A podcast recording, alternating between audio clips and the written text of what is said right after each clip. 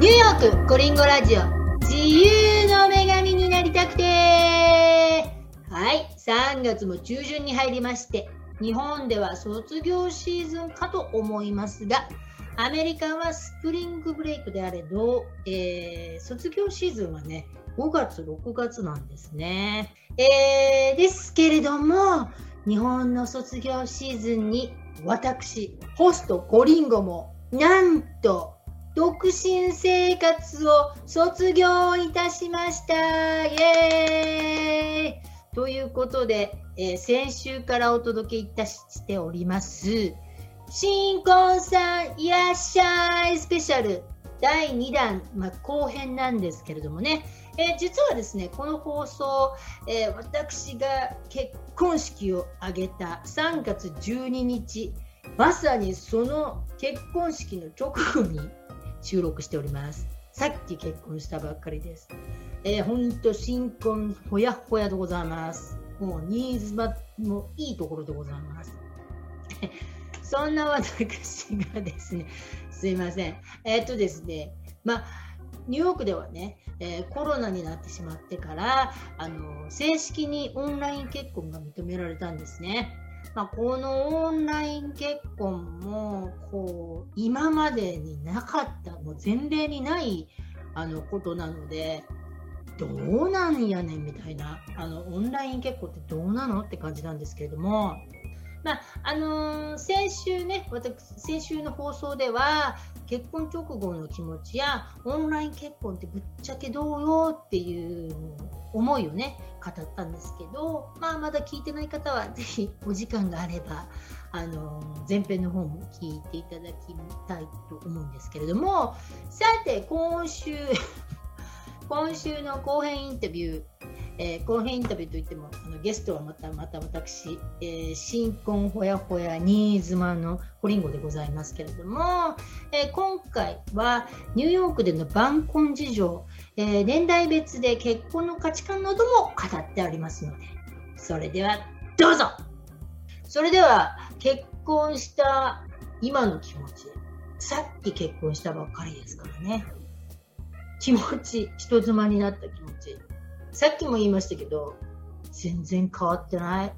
一生。なんか、これ、これだったらね、なんか何のために結婚するんだろうみたいな。私今までね、あの結婚に意味が見出せずに結婚できなかったんですけど、で結婚する理由っていうのはもう超簡単で、えっ、ー、と、今私の持っている健康保険がそんなにいい保険ではなくて、で体外受精をしているんですけどその体外受精をカバーしないのでもう自腹ですごい大金払ってたんですね。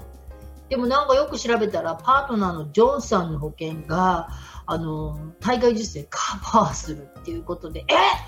じゃあジョンさんの保険使おうよっていうことになったんですけどでもジョンさんの保険に加入するには私はジョンさんと正式に結婚しなければいけないということでそれで結婚してしまったんですね。もうね、なんかきっかけがないと47歳になって、ま、ね、なんか恋愛だなんだで結婚しないよな、みたいな。まあそういうきっかけがあったので、結婚今回したんですね。うん、結婚がなかったら多分まだしてなかったと思います。うん。で、だから、そうよね。まあ、ジョンさんのこと好きですよ、もちろんね。なんか一緒ね、ずっと生涯仲良く暮らしていけばいいかなと思ったんですけど、なんか仲良く暮らしていけば、だから結婚しなくても全然良かったんですけど、何かこうきっかけ、メリットがない限り結婚ってなんかね、大変じゃないですか。特にアメリカは離婚するのもっと大変ですから、まあ、離婚する予定で結婚するのもなんですけど、あの、アメリカとかだと、あのプリナップっていう制度があって結婚する前にあのアメリカだと結婚した夫婦が離婚するときに財産の半分きっちり半分に分けるみたいなそういうのがあるんですけれどもその財産を きっぱり分けませんみたいななんか自分の財産そういうのをあの決めておくもう弁護士が取ってそういうのまあお金持ちの人たちがやると思うんですね。財産がすごいある人とか。だから結構ね、玉残しだって言って、日本みたいに玉残しでお金持ちとって結婚するのもいいと思うんですけど、あの、お金持ちはお金持ちでそういうのを考えているので、多分プリナップとかっていうね、財産分与の離婚した時どのくらいのパーセンテージで財産分与しますよっていうのをすでに決めてると思うので、あの、まあ、合理的っちゃ合理的ですけど、こう、結婚する前に、こう、離婚前提の プリナップ契約みたいなのがあるから、さすがアメリカだなと。まあ、うちらはね、あの、そんな財産を分けるほどの財産がないので、あの、まあ、その契約するのにも弁護士雇ったりしなきゃいけなかったので、まあ、そのプリナップが結ばずに結婚してしまったんですけれどもね。そう、それでですね、その結婚するにあたって、うん、私はジョンさんの保険に入るために結婚したんですね。それがなかったら多分結婚しなかったと思うんですけど、今パンデミック中ですし、まあ結婚しておけば、ジョンさんも私のハズバンドとして、あの、今ね、今まで日本にもなかなか外国人は入国できなかったじゃないですか。なので、正式に結婚していれば、まあ、ジョンさんも日本に行きやすいかなっていうのと、まあ、だんだん年を取ってきますからね、このままシングルでいてもいいんですけれども、なんかもしやっぱりどちらかが、ね、なんか病気になったり、どちらかがなんか先に行ってしまったとか言ったら、やっぱりお互いの築いてきたものをこうね、あの、どちらが残せるとか、そういうのを考えて、40代、50代の結婚ってそうなりますよね。あもう20代とかの結婚と違うので、まあ、そういうものがあって結婚を決めたので、まあ、結婚式に感動しなかったとかそういうのはどうでもいいっちゃどうでもいいんですけど、まあ、生涯に一度の結婚だったらもうちょっと記念的にやってもいいかなと思いつつも、まあ、これは合理的に、あの、リーガルな、あの、つながりみたいなのを作っておくっていう目的としては、まあ、あのくらいの結婚式でよかったかな、みたいな、そういう感じもあります。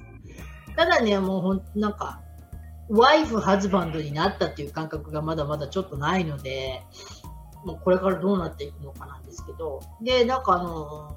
名前をね、あの、ジョンさんの名前に変えるかどうか、あの、ジョンさんのラストネームですね。で、私たち結局、私はもう自分の名前そのままって、あの、名前を変えなかったんです。本当はね、昔若い時は、あ、お嫁に行ったら、なんか、名字が変わるんだ、なんて思ってたんですけど、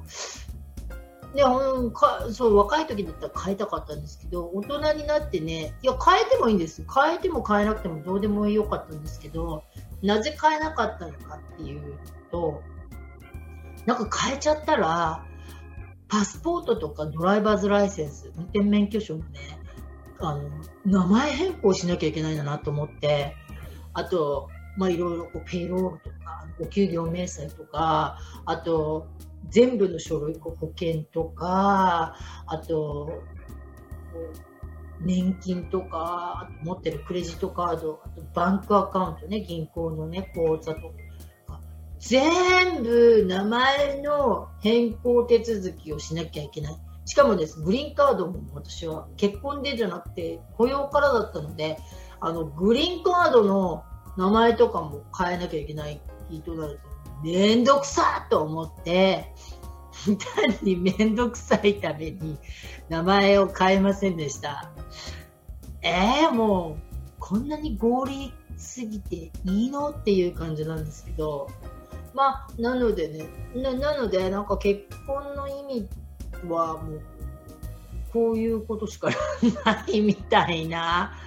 ああ、なんかね、なんか結婚に希望を抱いてる人がいたら申し訳ないんですけど、47だからね。まあ、あの、恋愛にね、年齢は関係ないし、結婚はないくつになってもしていいと思うんですけど、うんねなんかだから、気持ちって大人って成長するんだなと人間は成長するものでも20代30代40代違うスタイルでまあ、人それぞれ考え方も違うので、なんか私みたいにね、T シャツとジーンズで結婚式あげちゃった、そんなの我慢できないっていう人もいると思うんです。いや、私も T シャツ、ジーンズがいいとは言いませんけれども、まあ、自分に合った結婚式を選んでもらってということで、まあ、たまたまね、オンラインこういう結婚式があったと、あら、 my husband が、ちょっと、マイハズバンドが今、あ、ハズバンドが、Hello, husband. あ、うん。まあ、すごい、そうスイート。いきなり、あの、ジョンさん、豆乳だった、豆乳でしたけれども、すいません。何の話してるのか忘れちゃったんですけど、あ、年齢でね、20代。私は、そうね、20代は、こう、情熱とか愛、恋で、あなたのこと好きだから、愛してるから結婚するんだと思うんですけど、30代ぐらいになるともうちょっと賢くなるので、何かメリットがあって結婚とかね、条件とか婚活とかして、あの、結婚する人いると思思うんですけど、40になるとね、結婚しなくてもよくねみたいな。まあ、そうやって何かきっかけがあるば結婚するっていう感じですかね。なんか国際結婚だったらビザが切れるから結婚しようとかそういうのがあると思うんですけど、まあ、私みたいにもうビザがクリアしちゃってる人は、そうね、結婚の、もう私はジョンさんの保険っていう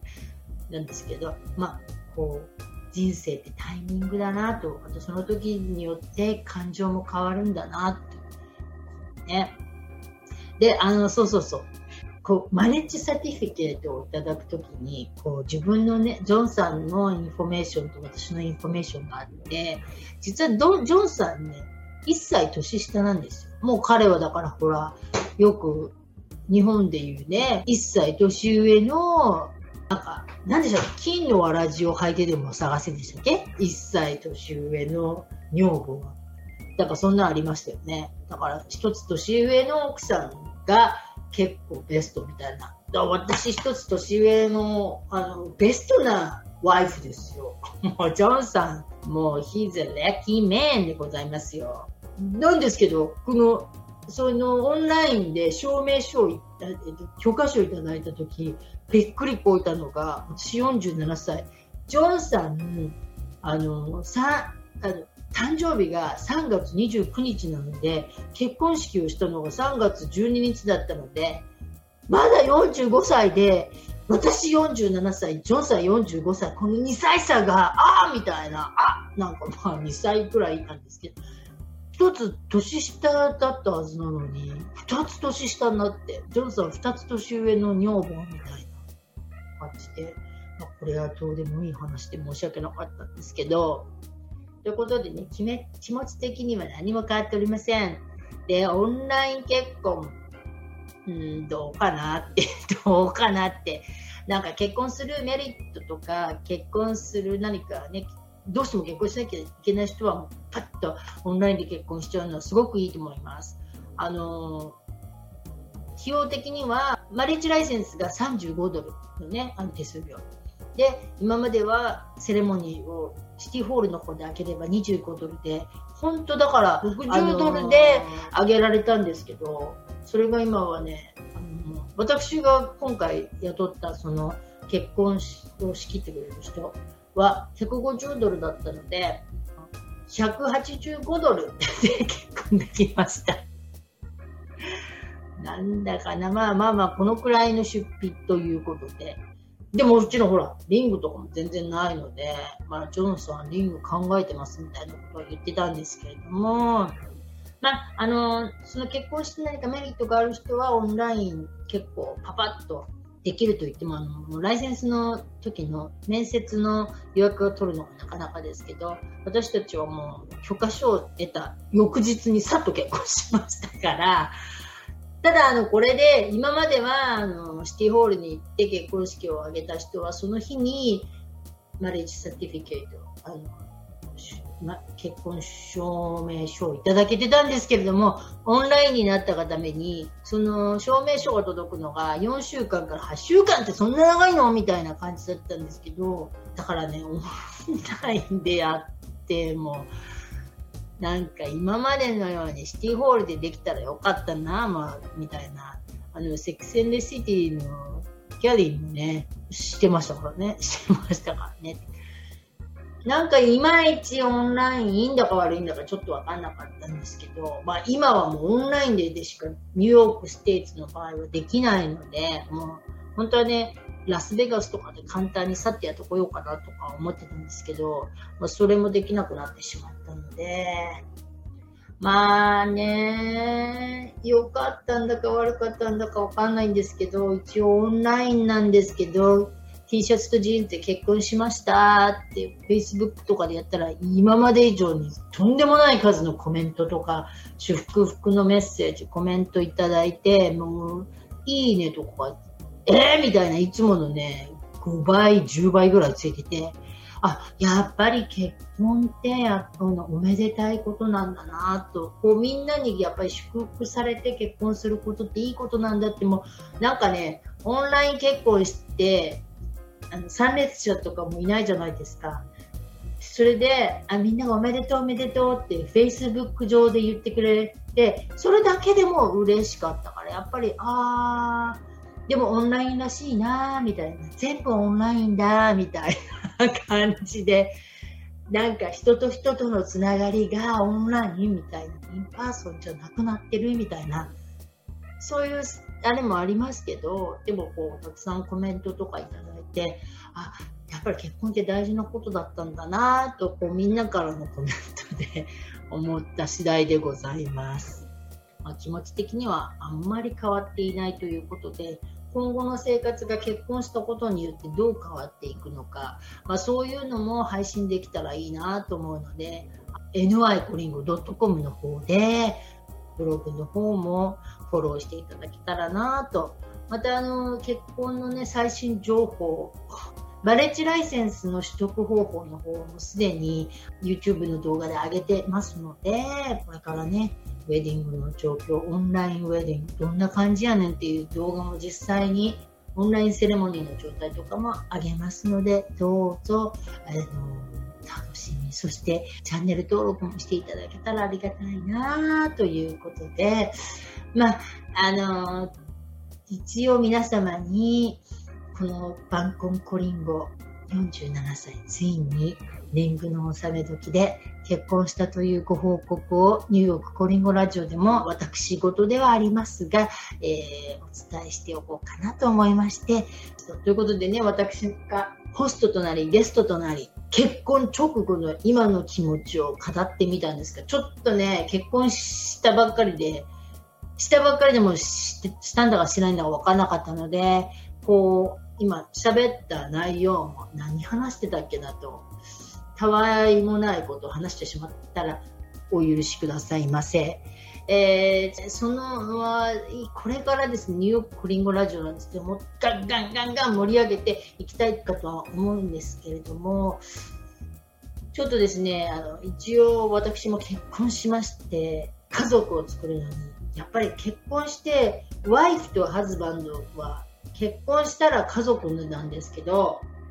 あの、やっぱり血縁関係とかないじゃないですか。ここでね、子供を作って、本当の家族をアメリカで作りたいぞなんて言うんで、2年前から、あのまあ、正式には3年前からですけどね、あの、妊活頑張ってるんですけど、あもうね、妊活、本当はね、あの、授かり婚しようっていうことで、子供ができたら結婚しようねみたいな感じだったんですけど、子供ができなかったので、結局子供を授かるためにジョンさんの保険を使うぞっていうことで、あの妊活、体外受精、継続のための結婚、まあ、これも授かり婚の一つの方法でもあるということで、これで見事にあの子供が授かってくれたらいいなとは思うんですけれども、まあ、ですので、ちょっとね、ニューヨークコリンゴラジオなんですけれども、もう本当に妊活の方が後がない。という感じで、えっと、もちろんね、こあのコリンゴラジオを続けていくんですけど、ちょっともしかしたら妊活にフォーカスして、ジョンさんの保険をガンガン使って、あのもう最後の最後のチャンスだと思うんですね、本当も妊活頑張ってるんですけれども、47歳まだ妊娠できるのって思う人の方が多いと思います。私も、え、できるの？ってちょっと思いつつ頑張ってるので、あの、最後の最後まで頑張るために、ちょっとね、あの妊活にフォーカスしてみようかなというのも考えてて3月も中旬ですしね3月4月5月ぐらいちょっと3ヶ月ぐらいお休みをさせてもらおうかなと思っております。ちょっと予定は未定なんですけれども、うん、まあ、あの続けてはいくといあのはいきますので、まあ、その辺はちょっとあの今まで頑張りすぎちゃったかなと思ってもう毎週毎週毎週毎週っていうのがあったので、まあ、あのちょっと結婚したっていうこともありますしあのこれでね人生変えていこうかなっていうこともあるのでそうですね。あの、できれば、なるべく、あの、続け、まあもちろん続けるんですけど、お休みをいただこうかなということで、もし、あの、お休みになっても、ニューヨークリンゴラジオのことを忘れなく。で、ちょっと本日はね、まあ、あの、自分の独り言になってしまって、皆様への情報提供になったかどうかは定かではないのですが、申し訳ありません。まだあの結婚したばかりで頭もよく回ってないうちに、まあ、あの結婚したその日に収録した方がその時の気持ちが語れるかなと思ってたんですけど、なんかうまく語れてたかどうか定かでないですが、そうですね。一応まだまだ皆様とお会いできることをあの願ってえっ、ー、と、まあ、ビデオ配信とかはね、ポツポツしてますし、ブログもなるべく毎日は配信しておりますので、まあ、こんな騒がしい、あの、私ではございますが、皆様、今後もお付き合いよろしくお願いいたします。はい。では、皆様に個人的な結婚のご報告をして、えー、勝手に今日は終わりにしたいと思います。えー、毎週スペシャルゲストが出てくれるのを楽しみにしている皆様、申し訳ありませんでした。ということで、一応、人妻花嫁がお届けしました。本日の放送、楽しんでいただけたことを、いや、ちょっと個人的なことだのね、ね、なんとも言いませんけれども、まあ、来週も続くかな？じゃあの、お休みしていたら申し訳ないんですけれども、ということで、本日は今日結婚したばかりのホスト47歳コリンゴがお届けいたしました。それでは、ミセスになった私がお伝えいたしました。では、えー、ご視聴ありがとうございました。それでは一応、来週も皆様、お付き合いよろしくお願いします。それでは、